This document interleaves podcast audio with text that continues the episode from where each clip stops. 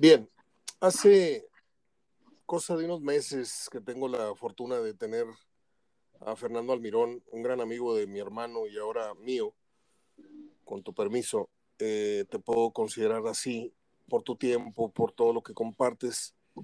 Eh, justo cuando empezamos a tener las primeras charlas fuera de micrófono, le decía que tenía yo pensado eh, un programa con él para que nos hablara de la violencia en el fútbol argentino.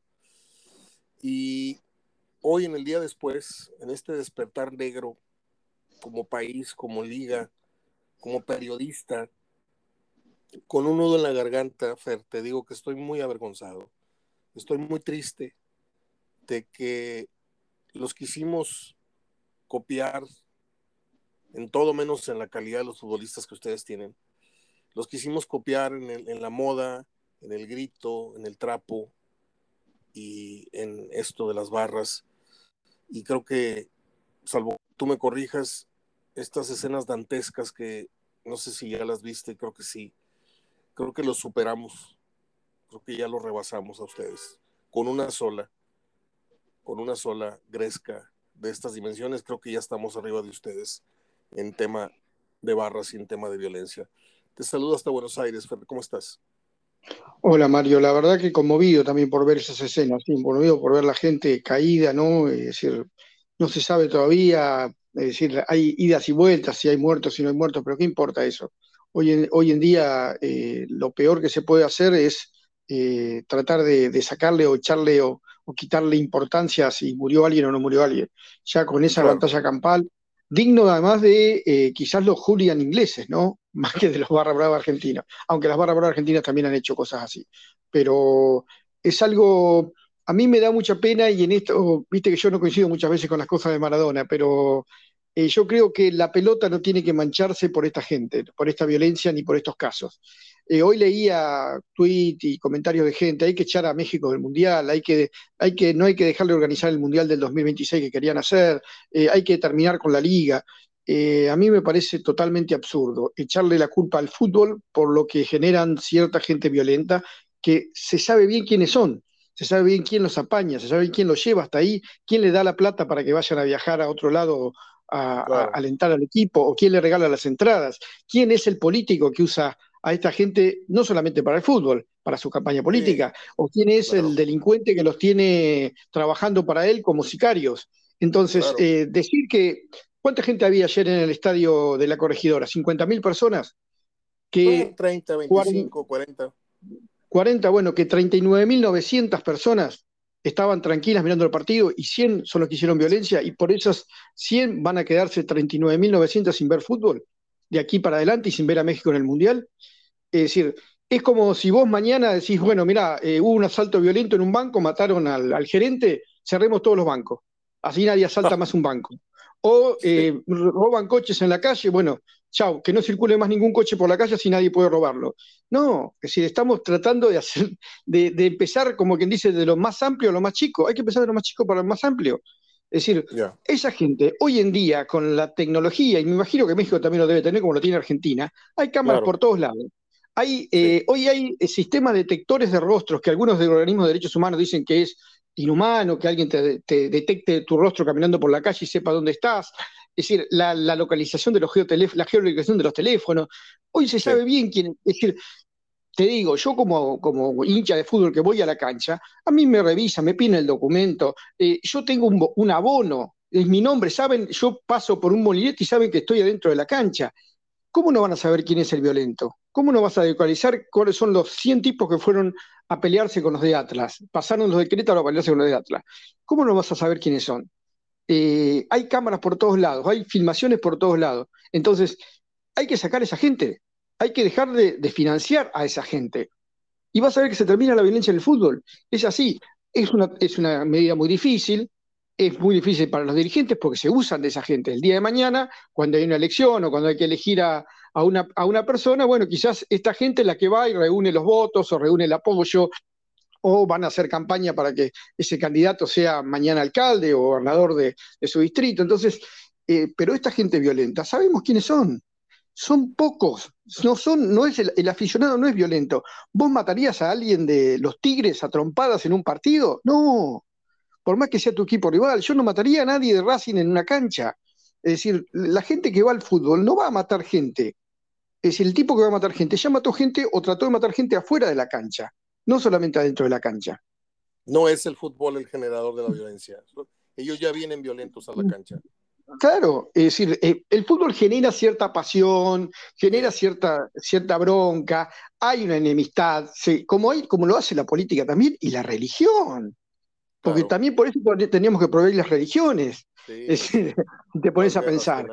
Eh, claro, entonces, eh, cortar el fútbol directamente, sacar a México del Mundial, compararlo, bueno, y además con todo este tema de Rusia, que también es bastante discutible sancionar a la Federación Rusa, es bastante discutible también por el tema, porque no tiene nada que ver la Federación de Fútbol Rusa con un presidente acaban, que toma. Acaban de echar, Acaban de, perdón, perdón, acaban de echar al piloto de, de Fórmula 1 al ruso y ya lo sacaron también. Mm, también, ¿qué tiene que ver el tipo además? Está bien, puede ser que esté financiado por un grupo de personas que están apoyando al presidente, está bien que le corten el financiamiento, que no le dejen pagar, que el tipo tenga que, juntar, pedir plata en la calle para poder correr, bueno, pero que de ahí lo echen, eh, si, el tipo no tiene nada que ver, el tipo no, no impuña un arma. Eh, eh, en esas cosas estamos equivocados a veces, ¿no? En la idea de la sanción, esta sanción de...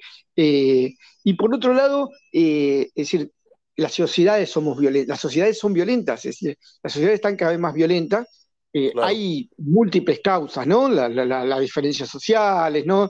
Eh, los ricos y los pobres, la, lucha de clases, también todo este, este mundo informático hoy que nos muestra, ¿no? Todo lo que pasa en otro lado del mundo y también esto que tratamos de copiar, de hacer. Pero yo creo que, lo que más hay que trabajar, porque si no, es, no sé si leíste alguna vez el cuento que se llama, un cuento que se llama Casa Tomada, de eh, Julio Cortázar donde una, una persona, más o menos te lo cuento rapidito, eh, va como viendo fantasmas en diferentes habitaciones de la casa. ¿Qué va haciendo? Las va cerrando, hasta que el último se queda en la puerta. Cierra la puerta y se va de la casa, porque toda la casa la vio tomada por fantasmas. Si nosotros empezamos por eh, terminar con el fútbol, ponele, en, en Argentina empezamos que no, no vayan los visitantes. Y desde ese momento se tomó esa determinación y nunca más pueden ir visitantes a la cancha. Han ido en algunos partidos, cada tanto se arma otra vez guerra entre los visitantes y los locales, o en el camino se pelean antes de llegar a la cancha, entonces no se pelean en la cancha, pero se pelean en el camino. Entonces nos quedamos sin visitantes. Y después de ahí van a ir solamente los locales y después de va a terminar yendo solamente la barra, la cancha. Y el resto de la gente no va a ir más. O juegan el estadio cerrado, a puerta cerrada, porque el fútbol sigue, y la gente no puede ir a la cancha. Entonces, vamos cerrando puertas y vamos tomando la casa, como quien dice, sin llegar a buscar la solución verdadera que no está por ahí. La solución verdadera es que es aislar a los violentos, que los violentos no vayan y que vaya solamente la gente que tiene ganas de ir a la cancha a ver un partido, a putear un rival, a enojarse con tu DT, a pedir al árbitro que, lo eche y le saque la tarjeta roja, como puede ser cualquier hincha, pero no que va a pegarle en la cabeza a alguien hasta matarlo. Yo coincido contigo en que todos los que estamos inmersos en el fútbol eh, como asistentes, yo tengo mucho de no asistir a un estadio como periodista por decisión propia, pero eh, hoy más que nunca, tú lo acabas de describir muy bien, la descripción, incluso no, no, no habiendo herramientas electrónicas de por medio, ya conoces los rostros. Nosotros, mis hermanos, David, Mauricio, yo, fuimos, yo fui por más de 30, 35, 40 años del fútbol y ya eran rostros familiares, el de la torta, el de refresco, el, que te cortaba el boleto, los policías en la cancha, los camilleros, ya tenías los rostros eh, en tu subconsciente, ya sabías, ya nada más faltaba que les dijeras por su nombre a todos, que eran muchos los que veíamos cada, cada semana, cada 15 días. Eh, los clubes, claro que saben perfectamente quiénes son los que asisten con regularidad, quiénes son sus clientes cautivos en el fútbol. Y no puede ser que no hayan tomado medidas eh, precautorias durante todo este tiempo. Yo quiero primero que nada preguntarte, Fer, ¿cómo, dime el nivel de asombro, el nivel de, burla, el nivel, el nivel de qué? ¿Cómo está tratando eh, el medio argentino esto que, pasó en, en, México ayer?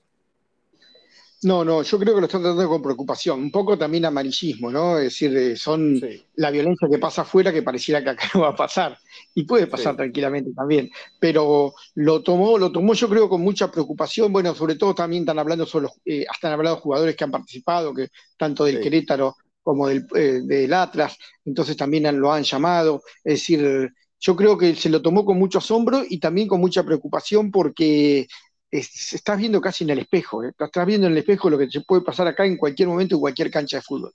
Sí llega a haber visitantes. Se sintieron Porque como no hay visitantes, como, sí, yo creo que se sintió identificado Argentina, sí. Argentina lo tomó como, como, como algo que esto en cualquier momento puede estallar acá. Además, con una situación también social muy violenta, ¿no? En Argentina hay una crisis social muy grande, con mucha pobreza, con, mucho, con mucha violencia implícita en la calle, eh, desigualdad y además mucha violencia implícita en la calle. Es decir, hay, hay mucho, eh, mucho Boca River, se podría decir en la calle, ¿no? es decir, mucha toma de posición, mucho lo que se llamó la famosa grieta que se dice acá en la política argentina, eh, donde si estás del otro lado sos un enemigo y casi que no mereces vivir. Entonces, esto es algo muy, muy jodido, muy jodido porque, es decir, esta violencia en la ciudad en cualquier momento puede eh, pasar en una cancha. Y muchas veces también lo que pasa, y acá, allá por ahí no, se, no, se, nota tanto en México porque los clubes están manejados más que nada por empresas y, no es tanto, pero acá todavía los clubes los manejan los socios.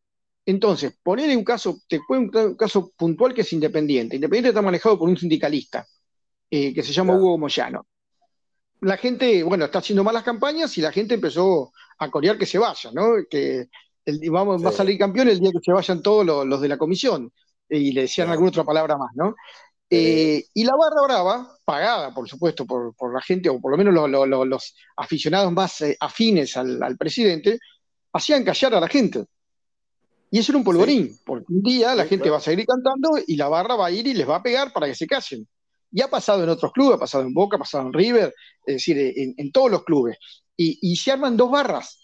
Independiente tiene dos barras, no oficiales, como quien dice, pero está la barra del presidente y la barra que está en contra del presidente que se para de la otra punta del estadio y se pelean entre ellos.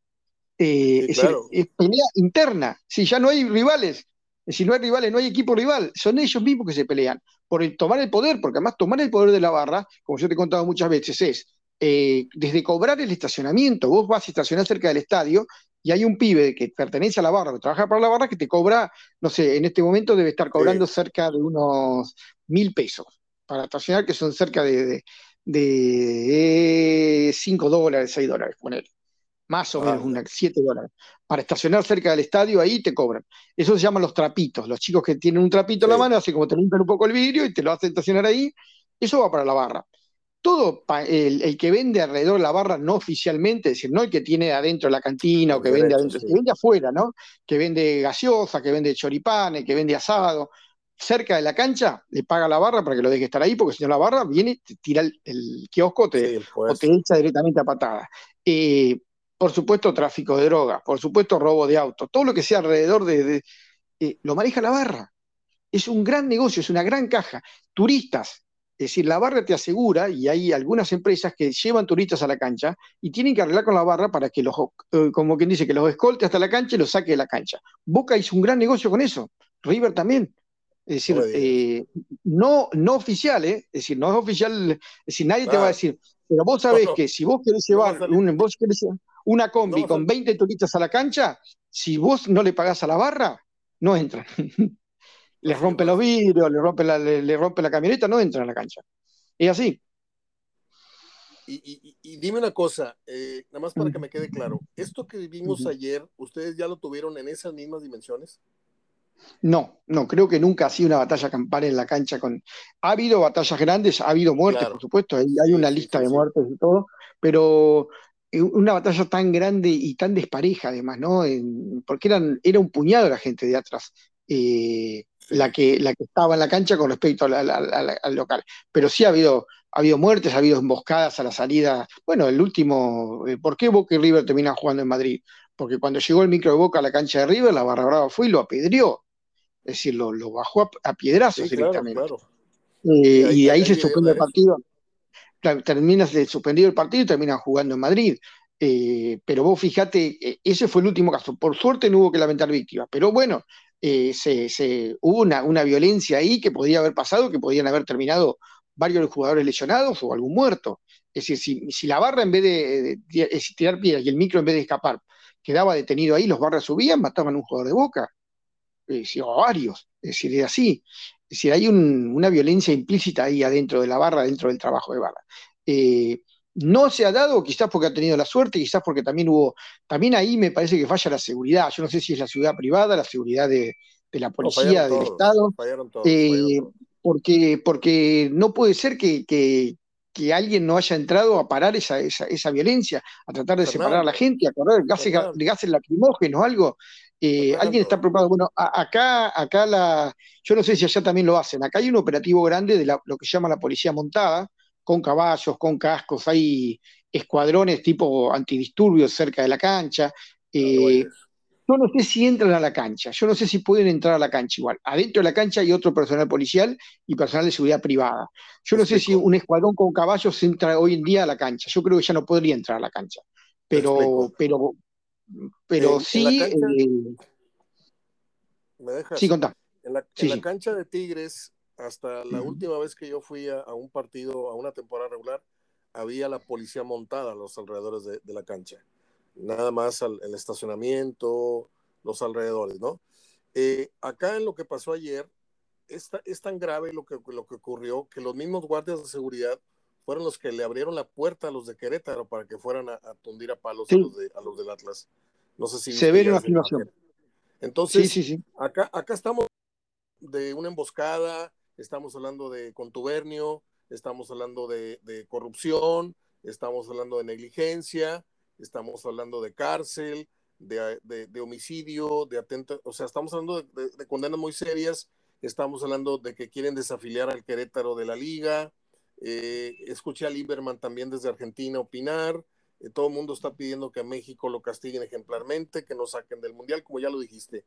Pero acá el tema central es la mentira. En este momento, en este momento hay gente llorando en televisión, Fer, diciendo que perdieron un ser querido o que no encuentran desde anoche a X cantidad de muchachos, mientras que las autoridades dicen que no hay muertos, que hay 20 heridos, de los cuales 3 están graves y los demás casi están por salir.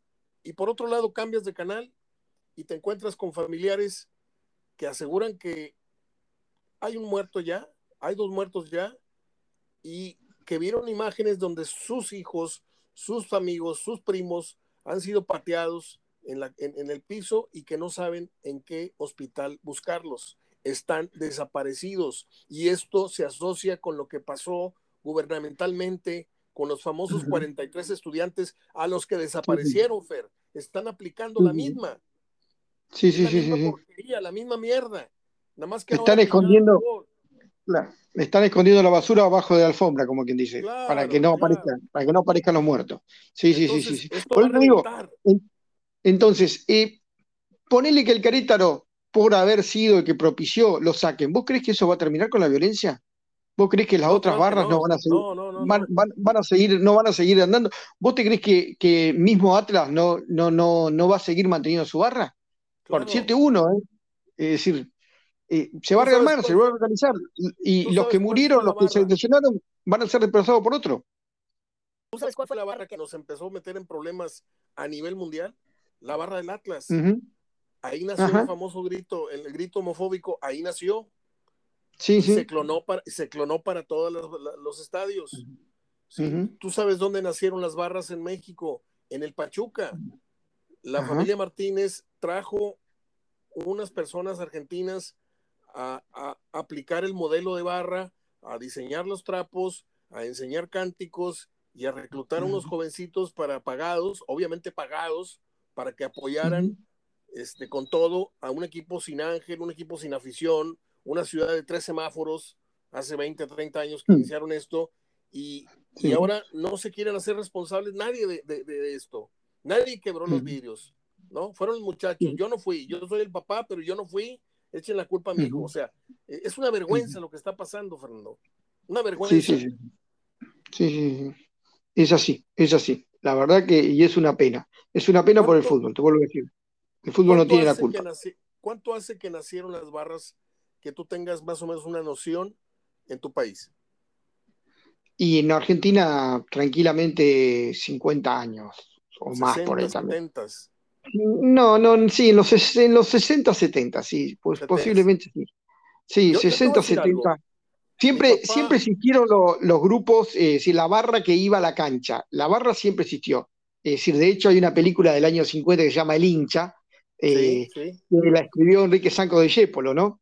Eh, el, autor del tango, donde se muestra ese hincha eufórico que iba todos los domingos. Pero era un tipo, a lo sumo, lo que podía hacer que por ahí le dieran un colectivo para que pudiera, pusieran un colectivo para que pudieran un camión para ir todos a la cancha juntos y juntarse los amigos y poder ir en barra a la cancha. Pero la barra brava, como yo creo que incluso te podría decir hasta en el Mundial 78 medio que empieza también, o previo al Mundial 78 empieza como también, también la idea, ¿sabes? Y, esto creo que también está medio relacionado, ¿no? Con la idea de que el delincuente, el delincuente común, como quien dice, era mejor que el delincuente político, como que dice, o el guerrillero.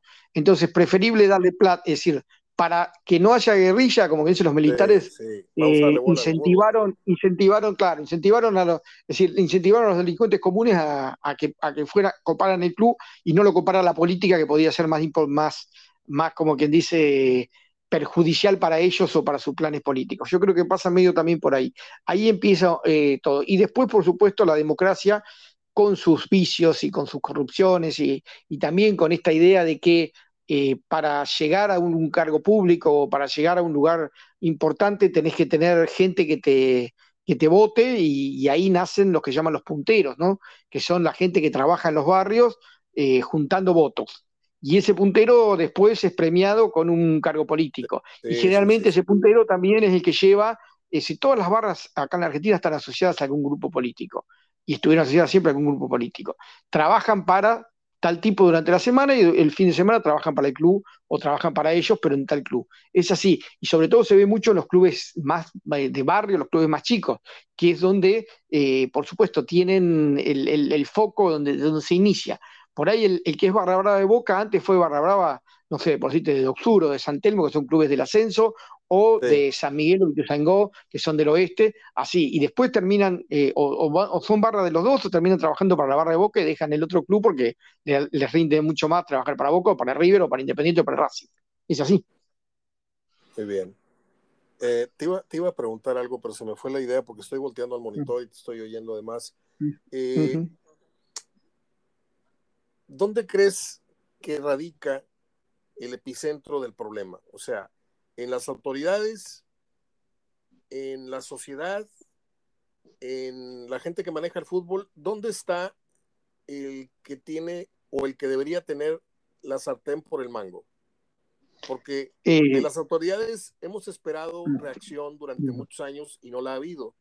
Del aficionado no ha dejado de consumir el fútbol, debiendo haber dejado de ir al fútbol, al menos por, por, por un, sentimiento de, de, instinto de, de, conservación, instinto de, me voy a cuidar, no voy a ir al fútbol, no voy a llevar a mi novia, no voy a llevar a mis hijos, seguimos yendo y seguimos conviviendo con la inmoralidad y con el peligro aquí al ladito, ¿sí? Porque cuando explota la violencia, a nadie le importa que estés con tu, tu abuelita, con tu hija, si te atropellan ahí entre los golpes, ellos ni se enteran. Entonces uno va con ese riesgo, sabiendo que corre ese riesgo, de la palabrota, de que tu mujer le agarren las nalgas cuando va al baño, de que esto, todo eso, la gente paga ese cover sabiendo que hay ese riesgo. La mala higiene en los baños, los precios, la mala higiene en los productos que venden, este, si se lavó las manos el señor que está cocinando la torta, si se rascó los huevos, no sé. Uno como quiera dice, voy al fútbol con todo y el folclore y con todos los miedos que implican, ¿sí? Entonces, la autoridad no hace nada. La afición sigue consumiendo. ¿Sí? Y las barras siguen creciendo. ¿A quién le Yo creo que Yo creo que tiene que empezar de arriba para abajo, pero también es un tema de la sociedad, ¿no? Eh, nuestras sociedades son violentas, te vuelvo a decir, tanto la Argentina, la mexicana ha estado viendo, no sé, en el, narcotráfico, en, la delincuencia, ¿no? Son sociedades violentas. Eh, ante eso, eh, si no pones control, si el control no es más estricto, no hay forma de combatirla. Eh, te vuelvo a decir, el aficionado va, le gusta ir, a mí me encanta ir a la cancha, yo voy, eh, trato de no meterme, por supuesto, no inmiscuirme, yo tengo el privilegio de... Y cada 15 días, cuando, cuando juego de local. yo tengo abono, así que... pero yo voy a un lugar tranquilo, no estoy, no convivo con la barra, no estoy al lado de la barra, estoy en otro lugar lejos. Independiente, independiente. Ah, bueno, bueno. ¿Tú llevaste a la cancha? sí, lo he llevado a la cancha, sí. Ha estado, estado en la cancha independiente. Eh, lo llevé, a la, lo llevé a ver Independiente River a la cancha de River. Y bueno, conviví, ahí sí convivimos con la barra, porque estábamos de visitante, todavía cuando había el partido de visitante, y, David se fue vestido como si fuera a bailar. y hacía, claro, con botas, sombreros, chamarra de cuero. Y imagínate, llegaron, llegó la hinchada brava de Independiente nos desalojó a los empujones, lisa y llanamente nos sacó a los empujones de ahí. Empezaron a empujar, empujar, empujar, hasta que nos tuvimos que ir de donde estábamos y terminamos en un rincón amontonados eh, eh, con la gente que no tenía ganas de, pelear. Pero claro, es decir, y yo le decía, guardar la cámara, guardar todo, porque cuando, se, cuando vimos que se venía esa violencia, nos tuvimos que ir, nos tuvimos que correr de donde estábamos, estábamos parados, pero eh, en una, una, ubicación excelente hasta que llegó la vara, que llegó tarde. Generalmente llegan tarde porque los demoran, pero te vuelvo a decir, ahí tiene que haber control. Hoy en día el control es fundamental. Vos sabés quién es el que entra a la cancha, sabés quién es el que hace. Eh, es decir, filmás un partido y sabés quién es el tipo violento que está saltando, que tiró algo a la, eh, algo al, una botella a la cancha. Eh, vos sabés quién es el que puede, quién, quién, genera violencia. Hay que empezar por ahí. Hay que tomar la decisión política de detenerlo.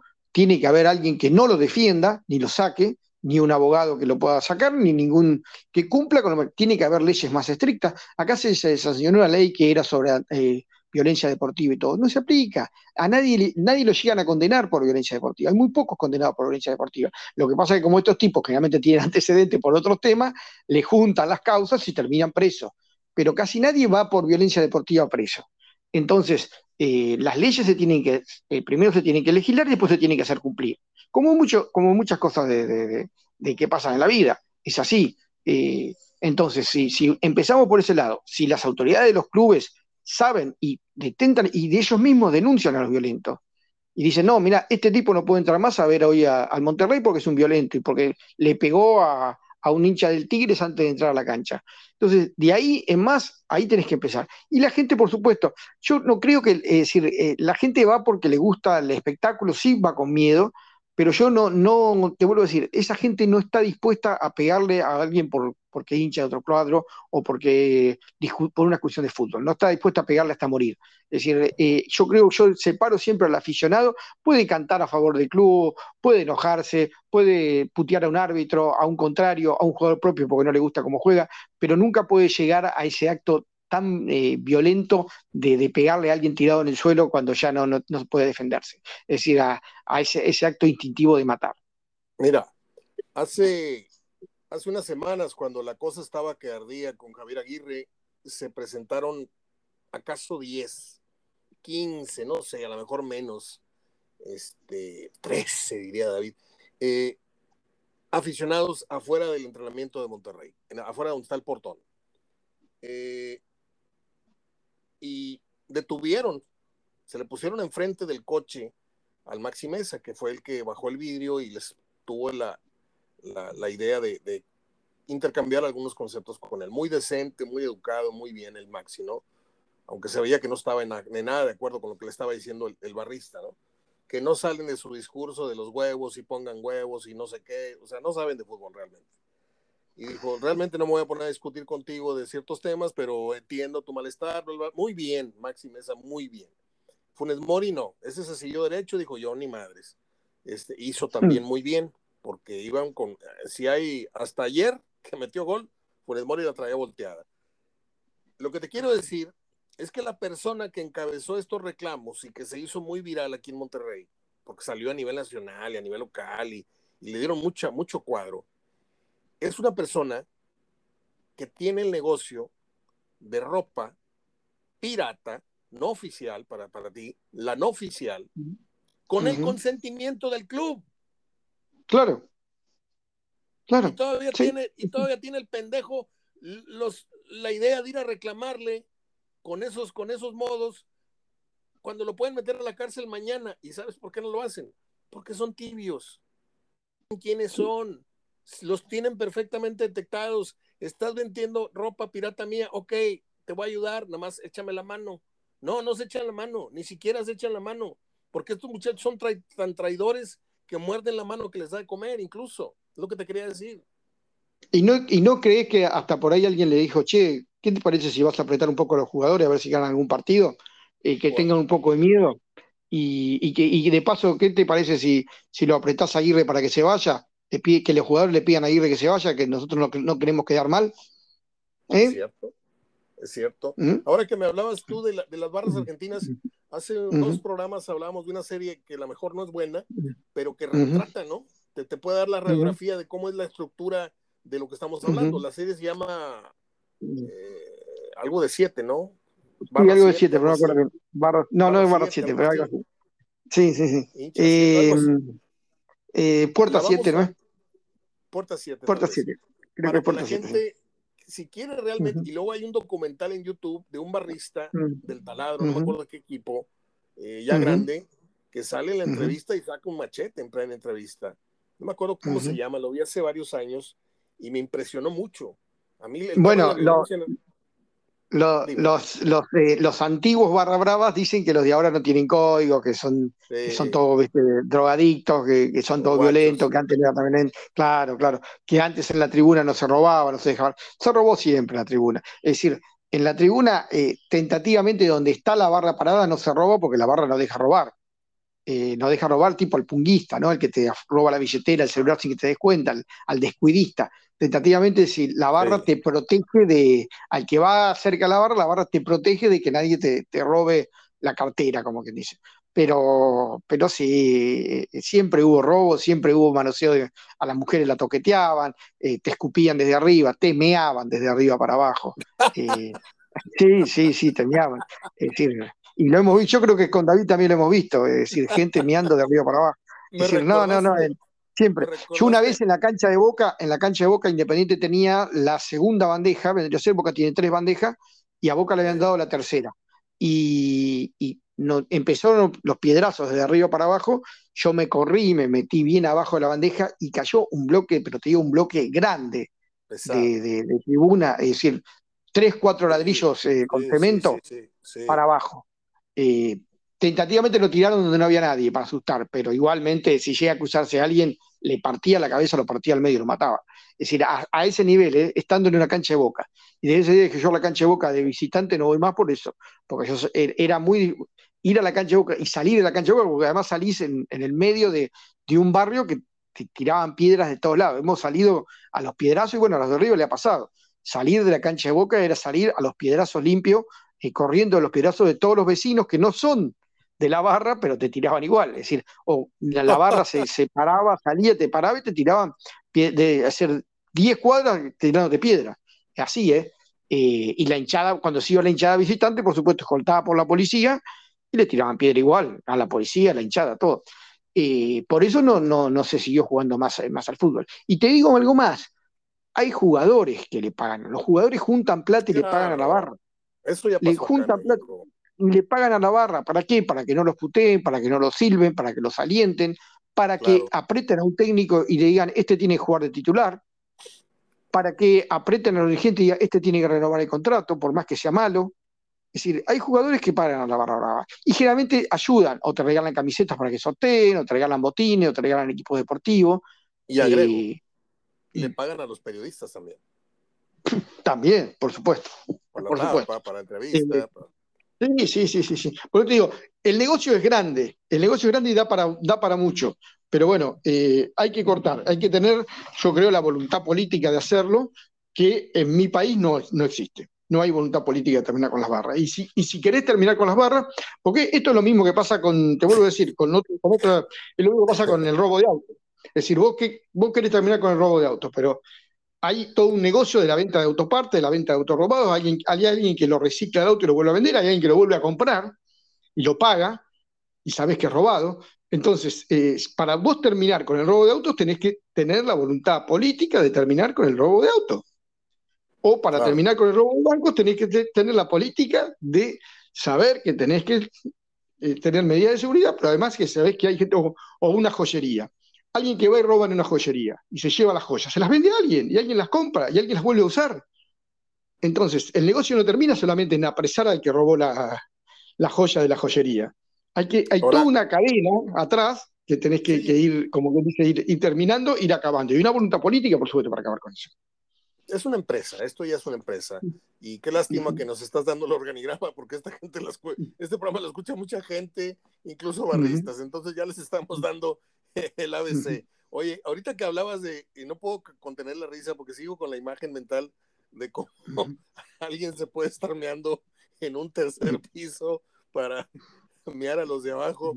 Me recordaste aquella icónica escena del Cinema Paradiso, en donde un señor que estaba arriba, en Gallola, le gustaba escupir a media película.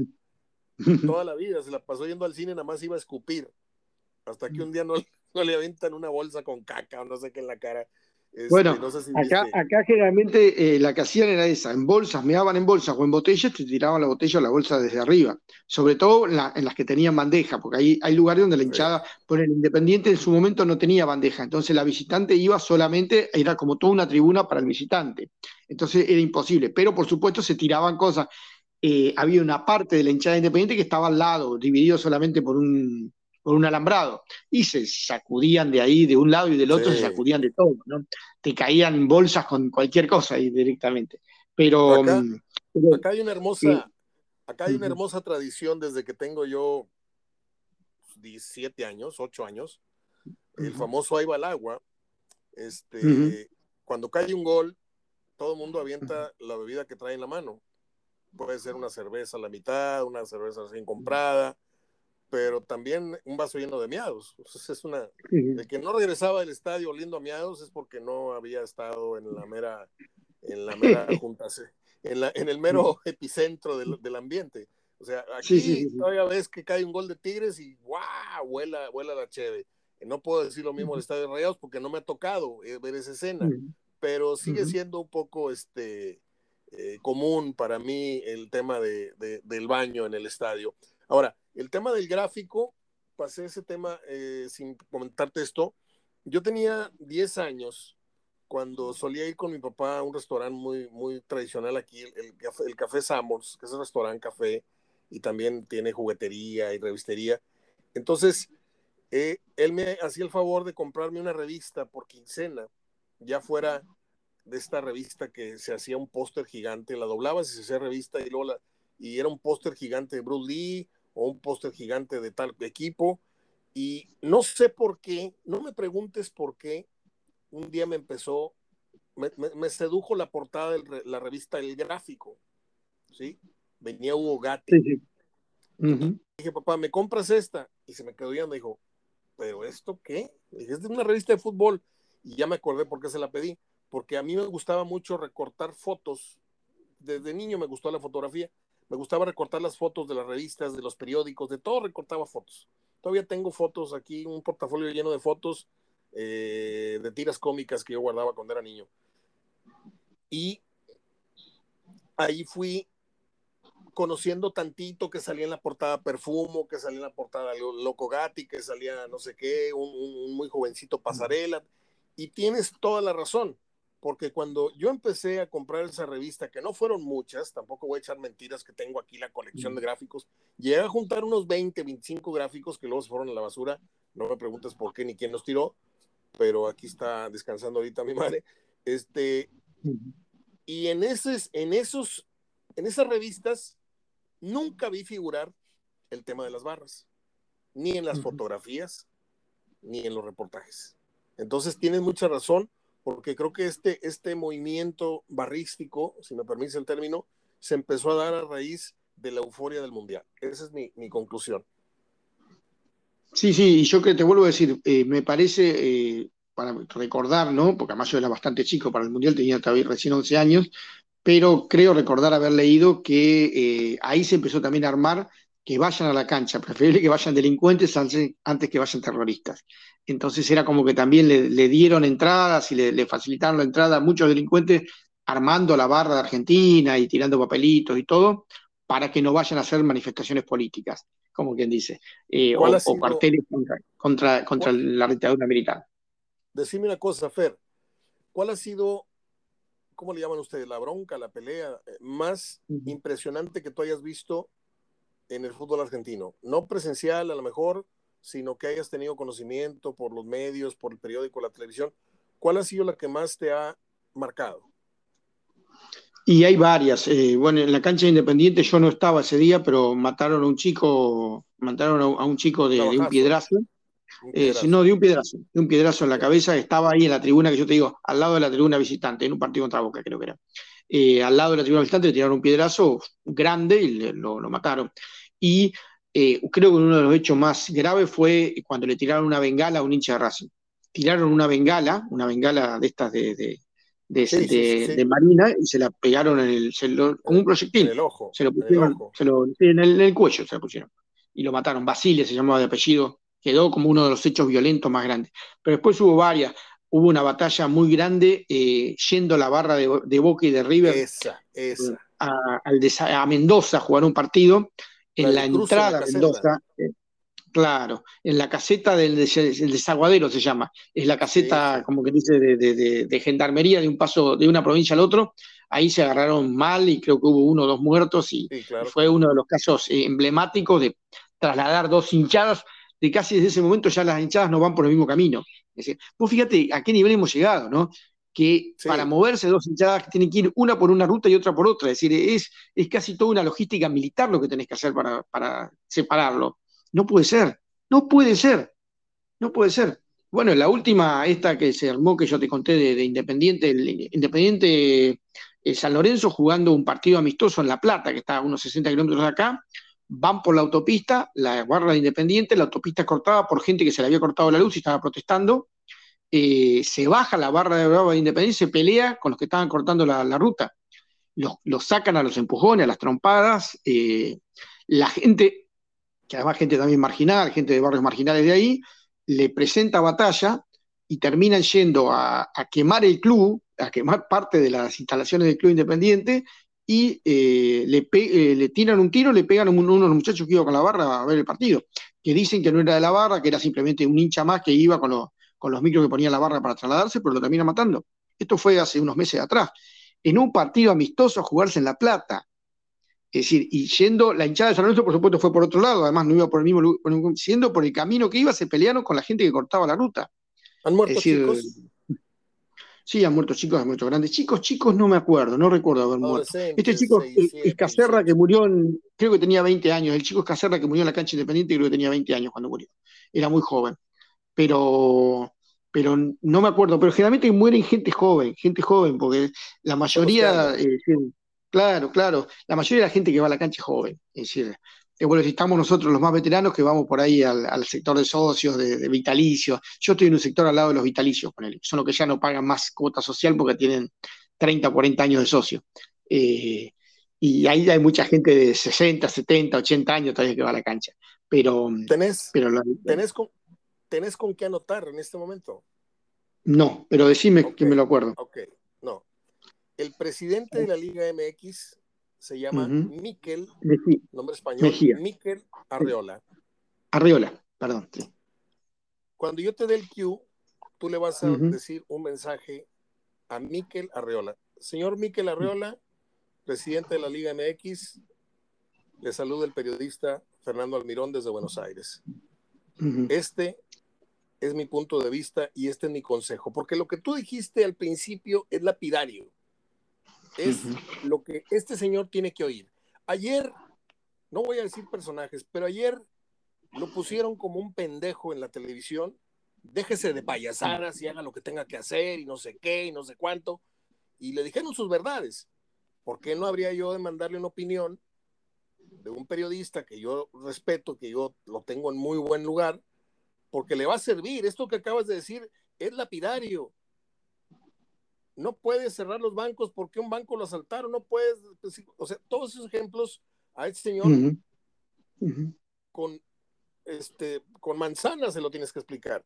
Entonces, yo quiero poner mi granito de arena, no solamente con este espacio para que la gente te escuche, para que ampliemos nuestros criterios, nuestros conocimientos, sino ahorita voy a hacer una edición y con tus palabras, en el tiempo que tú quieras, dos minutos, cinco minutos, di lo que le tengas que decir. Imagina que tienes enfrente al presidente de la Liga MX de nombre Miquel Arreola. Sí, sí, sí, me acuerdo porque lo he leído, todos estos comentarios ah, que, han salido. Así que sí, por eso, por eso me acordaba. Si no acordaba bien el apellido, pero me acordaba que tenía un nombre raro. ¿Te parece la idea? ¿Arranco, querés?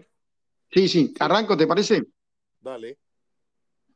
Señor Miquel Arreola, presidente de la Federación Mexicana de Fútbol. El fútbol no, tiene la culpa. No, no. Presidente de la Liga MX. Va de nuevo. De la, Liga MX. Entonces vamos de nuevo. señor Miquel Arreola, presidente de la Liga MX. El fútbol no tiene la culpa de lo que pasa con las barras. Las barras están amparadas por un poder político, por un poder dirigencial, pero hay un 99% de gente que va al fútbol de la ficción que no es violenta, ni que está dispuesta a matar a otra persona porque tiene otra camiseta. Entonces, no paremos el fútbol. El fútbol no tiene la culpa de todo esto. Lo que hay que hacer es a estos violentos identificarlos, juzgarlos, condenarlos y sacarlos del fútbol para siempre. No sacar el fútbol de la vida. Porque esto es algo muy simple. Si alguien va, atraca el banco y mata al gerente del banco, ¿qué van a hacer? ¿Van a cerrar los bancos? Si alguien va, roba un auto y mata al, al conductor, ¿qué hacen? ¿Dejan de circular los autos por México? No. Entonces, ¿por qué va a parar el fútbol? ¿Por qué México va a salir del Mundial o va a ser expulsado por esto? Si el 99% de la gente que va al fútbol o que mira el fútbol no es violenta, ni ejerce esa violencia. Por favor, primero miremos bien, analicemos bien, busquemos responsables, que hay responsables en todo esto, y después se tomarán las medidas necesarias pero no vayamos cerrando puertas, no vayamos cerrando puertas, porque hoy es el fútbol, mañana puede ser otra cosa. Y, la violencia va a seguir en la calle, porque la violencia, si no la apartás al violento, sigue en la calle.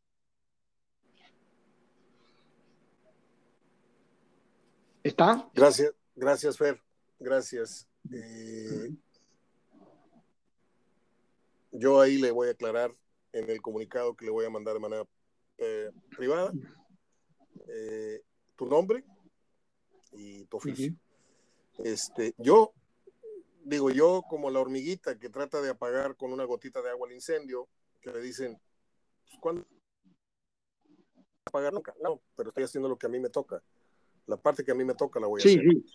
¿Entiendes? Entonces, este, yo, yo humildemente te pedí tu opinión y humildemente voy a mandar este mensaje para que el Señor escuche otro, otro punto de vista de tantas mentadas de madre que se está llevando y de tantos consejos y de tantos, que escuche a alguien que vive y vivió el problema eh, eh, en donde nació este, este, este problema, que es el de las barras.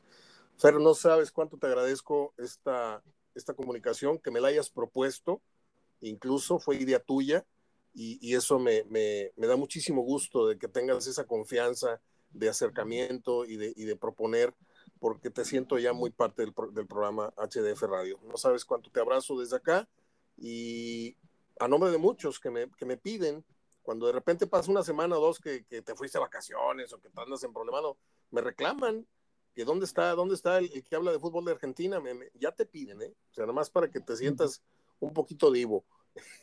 desde allá. Gracias, gracias, Mario. No, la verdad que me pareció pertinente también porque me, da mucha bronca ver esto, ¿viste? Me da, te vuelvo a decir, el, tema, eh, me viene a la cabeza la casa tomada. Vos empezás a cerrar habitaciones y en un momento te quedaste afuera de la casa y la casa no tenía nada, era un fantasma nada más. Es decir, vos no podés ir cerrando puertas y esa, esa, esa, esa idea de no poder seguir cerrando puertas, cerrando puertas, cerrando puertas, cuando en realidad tenés que enfrentar el problema, no cerrar la puerta y, y huir. ¿Es, un libro de Cortázar o es un, cuento? Es un cuento, un cuento, un cuento corto. Creo que está en, no me acuerdo si en Bestiario o, Todos los Fuegos del Fuego. Busca Casa Tomada, se llama, Casa, Tomada. Pero la, la metáfora es esa, los miedos que te van llevando, te van llevando a cerrar puertas, a esconderte, a esconderte. ¿Qué te pasa en la vida, no? Lo, las famosas fobias que uno tiene, ¿no? Eh, tengo fobia a viajar, entonces no viajo más. Y después me da fobia a salir a, comer a un restaurante y no salgo nunca más a comer a un restaurante. Y después tengo fobia a vestirme de negro y no me he visto nunca más de negro. Y llega un momento que estás vestido de blanco y todo el día encerrado en tu casa porque te da miedo salir a todos lados. La gente que se está limpiando las manos con, todo el tiempo, con, alcohol y con lavarse las manos, la fobia a la, la, mugre, a la limpieza, todo eso, ¿no? Todo, es decir, un montón de fobias, pero es decir, en psicología esto también tiene un, impacto, es como que vos eh, siempre vas, a sentir más, más y más y más miedo. un miedo te va llevando a otro, a otro, a otro, a otro, y cada vez tenés más miedo de todo. Es el miedo a la muerte, en realidad, ¿no? Es el, miedo, famoso miedo a la muerte, pero bueno, te va, se va disfrazando de diferentes cosas hasta que terminás eh, casi eh, ensimismado, encerrado y deprimido porque no puedes hacer todas esas cosas que te gustaría hacer, viajar, ir a un restaurante, vestirte de blanco, no sé. Es eso. Yo publiqué, no me acuerdo qué horas fue esto, publiqué, ah, pues que Dios perdone a los directivos de hoy y de ayer que fueron permitiendo con su negligencia o con sus intereses muy particulares que una minoría de vándalos idiotas nos arrebatara el fútbol, la moral y la paz en los estadios. Eso fue lo que, lo que yo concluí con un breve editorial hoy en la mañana y te lo comparto. Te mando un abrazo, Fer, y estamos en contacto. Un abrazo. Y vos sabés que antes de irme, otra cosa que te quería decir. Hay que tener en cuenta y, buscar en otros lugares donde ha pasado y cómo lo han hecho. Y creo que Inglaterra es uno de los casos eh, más emblemáticos de cómo trató de, contener la violencia en el fútbol. Y mira que son violentos los ingleses. ¿eh? Y mira donde iban, eh, los hooligans donde iban, provocaban masacres. Y bueno, y con el tiempo lo han ido, no te digo que lo terminaron, lo acabaron, pero lo han ido, como quien dice, tratando de, por lo menos tratando de, calmarlo en una palabra, o de aminorarlo. Es así. Hay que buscar en eso. Esos son los ejemplos. Un abrazo grande. Abrazo, Fer. Hasta luego. Nos vemos.